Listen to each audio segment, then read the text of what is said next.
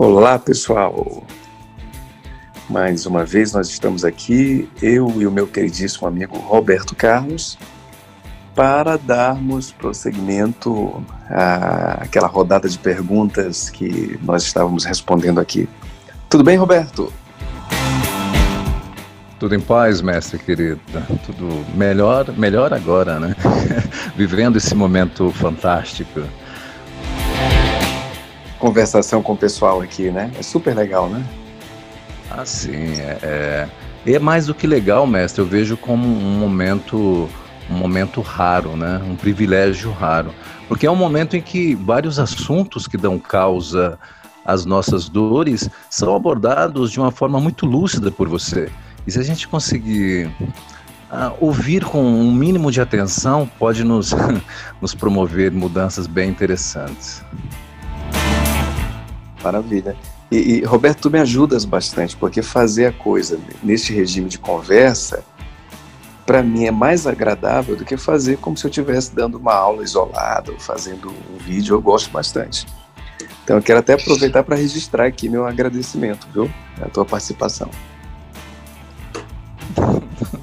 Se, alguém, se tem alguém que, que deveria agradecer, esse alguém sou eu, né, mestre? É, eu, eu presumo que se existe um ganho da sua parte, o ganho é, ma, é maior da minha parte, né? Promovendo essa, essa interação mais, mais direta com você.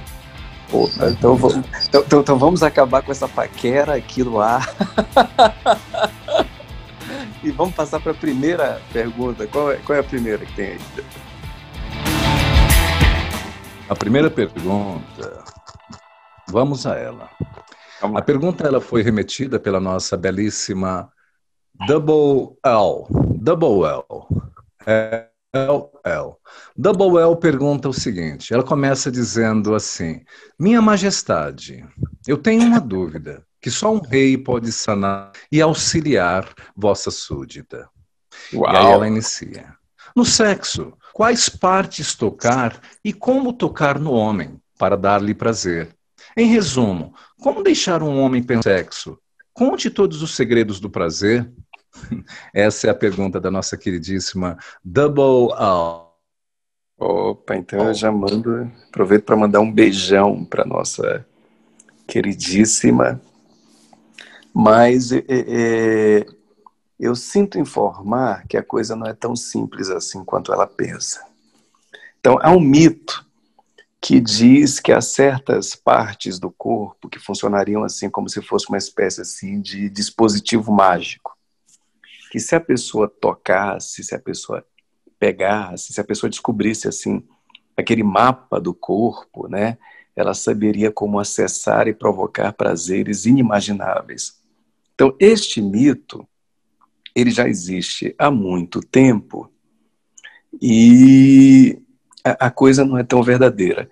E se fala tanto do corpo masculino quanto do corpo feminino, apesar de que há um interesse maior em se divulgar essa exploração do corpo feminino do que do corpo masculino. Por várias razões. Primeiro, porque os homens já são conhecidos como, como criaturas mais fáceis para, para, para se excitar, para sentir prazer, buscam mais facilmente o sexo por uma série de questões. E, em contrapartida, a sexualidade feminina sempre foi um mistério. E aí, como é que se tenta resolver essa questão? Tenta-se resolver essa questão dizendo que, eh, associando uma coisa a outra. Quando se diz assim que a sexualidade feminina é um mistério, isso não é igual a dizer que o corpo feminino é um mistério.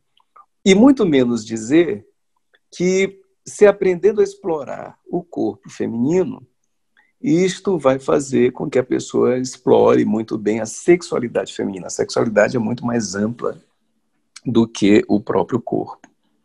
E aí é criada essa, essa coisa assim, do mapa mágico, de zonas de prazer, locais onde vão ser tocados. Esses mitos têm sido vendidos pela, pela internet, por é, documentos pseudocientíficos e assim vai. Então, a verdade é que sim, há partes do corpo que são mais é, é, sensíveis. Há algumas regiões que tendem a ser mais sensíveis do que outras, mas não existe a mina do prazer. Primeiro ponto, tá?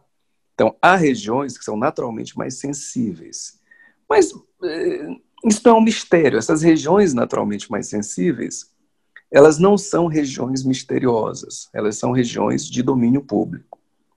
Aí a outra questão é que algumas pessoas, mas é, é, isso é muito variado, algumas pessoas têm certas partes mais sensibilizadas. Então, por exemplo, é, tem gente que tem uma, uma, uma, facilidade maior de se excitar com a exploração do pescoço. Isso quer dizer que toda, toda mulher ou todo homem seja assim, que o pescoço é, é uma zona mágica? Não, não quer dizer nada. Tem gente que é a nuca, tem gente que é a cabeça, enfim.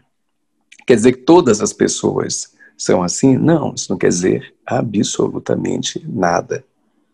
Então, para mim, o segredo é, não é essa ideia boba, tola, que já existe há, há, há centenas de anos, que existe esse mapa secreto do corpo. Para mim, a questão é outra. A questão é, é a chamada visão do explorador. Já ouviu falar sobre isso, Robert?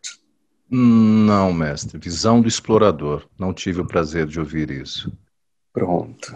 A visão do explorador é a seguinte: para o explorador, todos os locais podem ser mágicos. Uau! Não é? Para o explorador. Por quê? Porque a, a, aventura ela não reside no local, ela está na exploração, na procura. Primeiro ponto. Então, é, é, todo mundo teria que se apossar dessa, dessa, desse status, dessa condição de explorador. Só que para que alguém seja um bom explorador, tem que, tem, tem que ter as, as seguintes características. A primeira característica é a característica de uma sensibilidade. Então, não adianta tentar mapear e dizer assim, o segredo está aqui ou ali. A pessoa tem que ter sensibilidade suficiente para perceber no corpo da outra quais são as suas inclinações, quais são as suas regiões mais sensíveis, quais são os pontos de maior excitação. E ainda tem um detalhe, para perceber se esses pontos de excitação não são migratórios. Porque há momentos, por exemplo, em que uma mulher pode ter nas mamas uh, mais excitabilidade, mas isso pode migrar, isso pode se mover para outro ponto. Então, é, é, o explorador ele tem que perceber tudo isso, onde, onde é que a energia ela se concentra. E o mesmo ocorre no homem. Então, há momentos em que um homem ele, ele pode ter uma, uma maior excitabilidade em um ponto e depois em, em outro, enfim. Então, essa é a primeira questão. A outra questão é, é notar quais são aquelas pessoas que de fato têm por conta delas, por, por sua própria constituição, maior sensibilidade em certas regiões. Então, mais uma vez, isso vai depender da sensibilidade, da percepção do explorador. Por quê? Porque, como eu já disse antes, isto varia. Agora, acima de qualquer coisa, vem a última característica: é a habilidade do explorador. Robert, o que eu já notei é o seguinte: uma pessoa ela pode até descobrir o mapa do tesouro, mas ao encontrar o tesouro, ela pode não saber como lidar com ele. Nós dois podemos assim, encontrar um tesouro que está num baú e não saber como abrir o baú. E se o abrirmos, podemos não saber como lidar com ele. Então, é a habilidade do explorador. Então, para saber como deixar um homem ou uma mulher enlouquecido, não basta saber em que locais essa pessoa é mais sensível, em que locais o, o corpo responde mais. A pessoa tem que ter treino, habilidades corporais, tem que ter uma mão mais precisa, tem que ter uma, uma mão mais firme, mais suave, tem que saber como mover a energia pelas mãos, pelo lábio, por partes do seu próprio corpo. Como trabalhar a, a energia dentro, dentro do seu corpo. Então, assim, presumir que o segredo reside em pontos que são os pontos eh, de supremo prazer, eu acredito que é um engodo. Na verdade, eu acho que, que tem mais a ver com a habilidade de quem manipula do que o lugar que se manipula. Sim, é verdade que algumas regiões são mais sensíveis do que outras. E também é verdade que certas pessoas têm uma concentração de sensibilidade muito maior em certos pontos do que em outros, mas ainda assim, se não houver habilidade por parte daquele que manipula, pode haver assim um desperdício. A pessoa pode tocar num ponto que é um ponto maravilhoso, mas não saber como fazer e jogar tudo por água abaixo.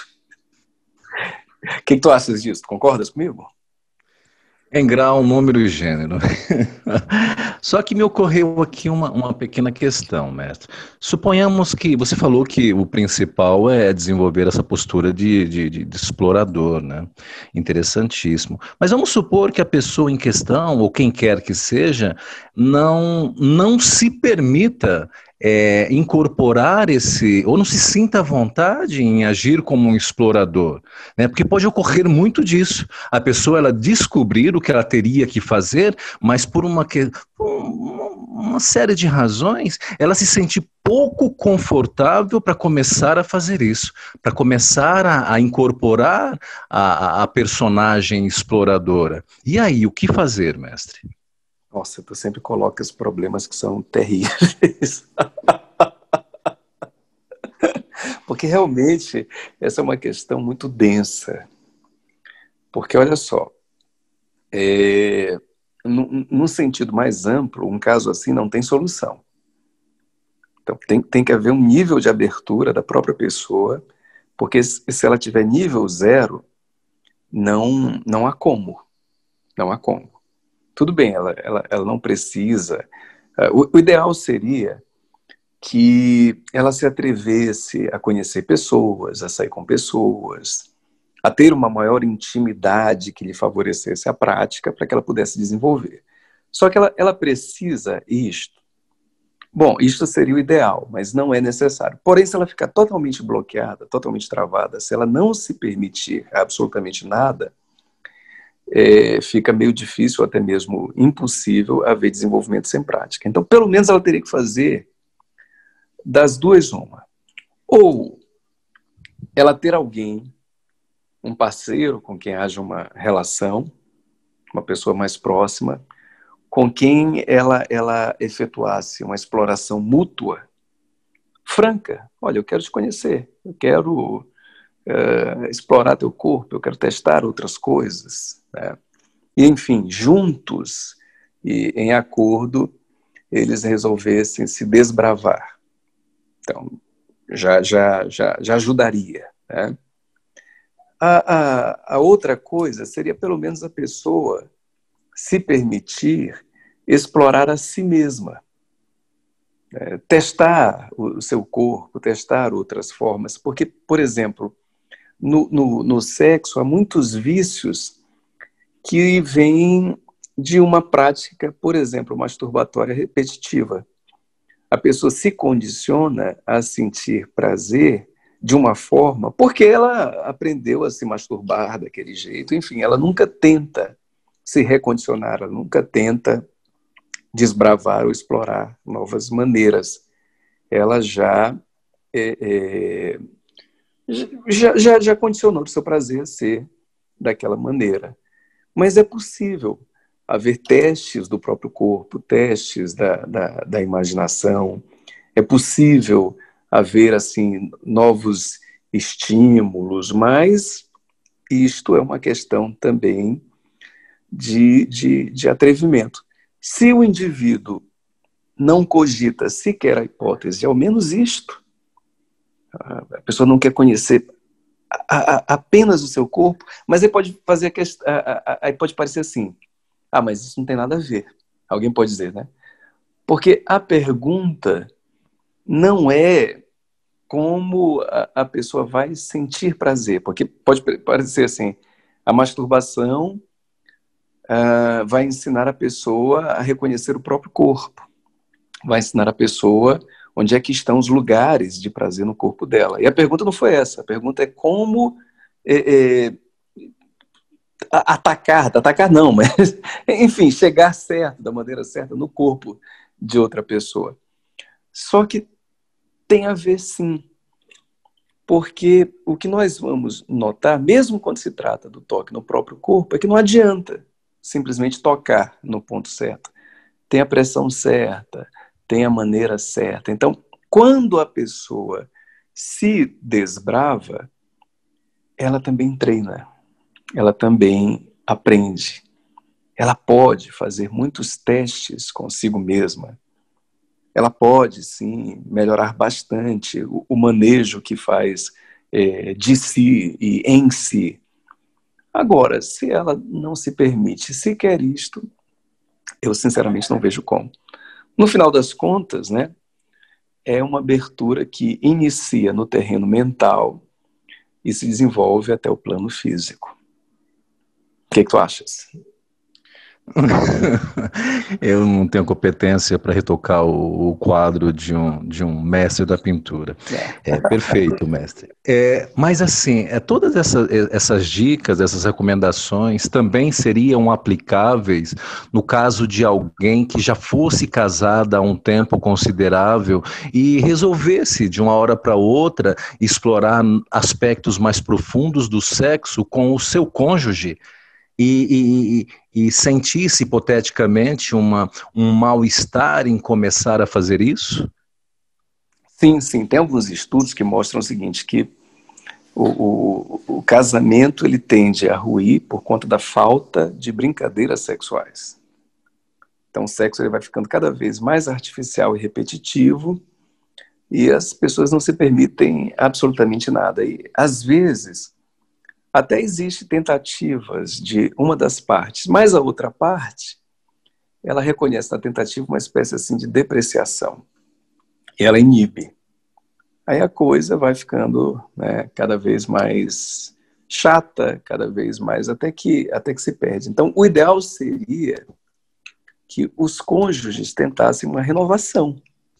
Então, não é que é possível para aqueles que já são casados. Na verdade, é imprescindível, é necessário para aqueles que já são casados. Estes mesmo é, é, é, que deveriam fazer, porque é muito mais fácil o sexo de pessoas casadas estar errado do que o sexo de pessoas que são solteiras ou que são parceiros eventuais. Sabia? Por incrível que pareça.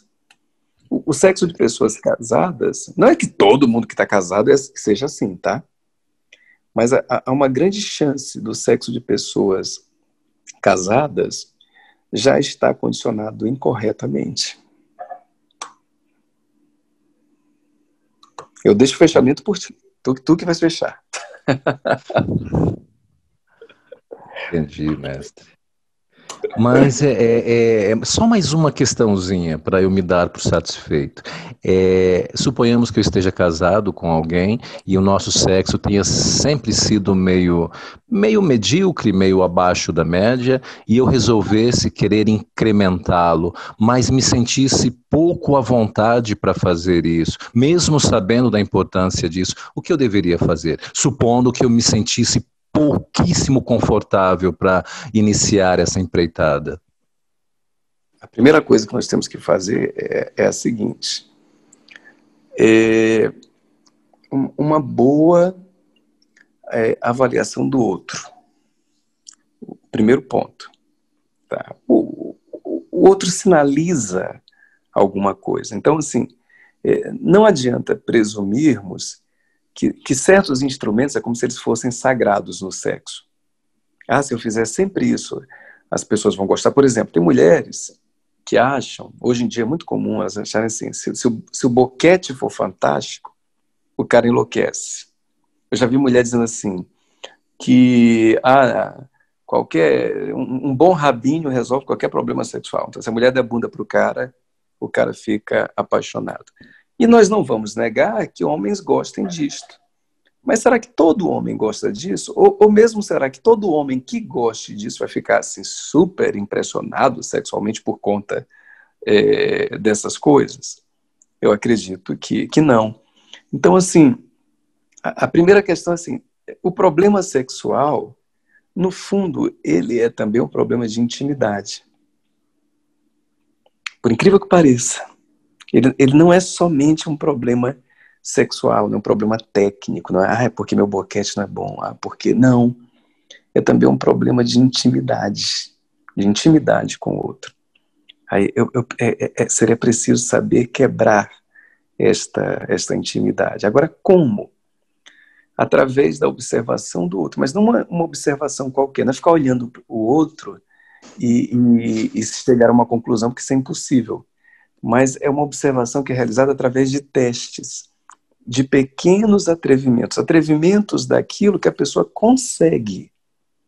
Ela vai se atrever a uma coisa. Por exemplo, eu já vi pessoas que, que eram casadas, e mesmo casadas, elas não conseguiam passar, mulheres no caso, não conseguiam passar a mão no corpo do marido, uma simples passada de mão no corpo do marido, em um momento que estivesse fora do contexto que, ela, que, ela, que, que eles determinaram, ou que ela determinou como sendo o contexto sexual. O contexto sexual era assim: o cara estava na cama esperando, ela ia tomar um banho, quando saía dali já, já saía com aquela, aquele vestuário que seria o vestuário para o sexo, uma calcinha, um sutiã, uma coisa por cima, é, ali tirava, fazia sexo e acabou. Era uma coisa muito respeitável. Ela não conseguia sequer passar a mão no corpo do marido, por cima da calça, digamos em um local, e, e não estou dizendo à vista dos outros, não, mas fora daquele ambiente. Então, se ela, se ela, ela, ela começar com um pequeno atrevimento, que é um, é um, um atrevimento ínfimo para mim, eu faria uma coisa dessa na maior tranquilidade, mas eu sei que para aquela pessoa já seria um esforço, já seria um desafio.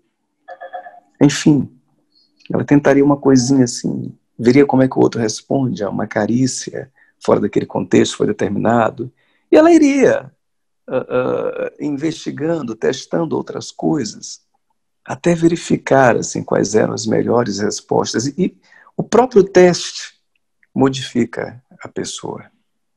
Já é suficiente para fazer uma grande reviravolta. É isto.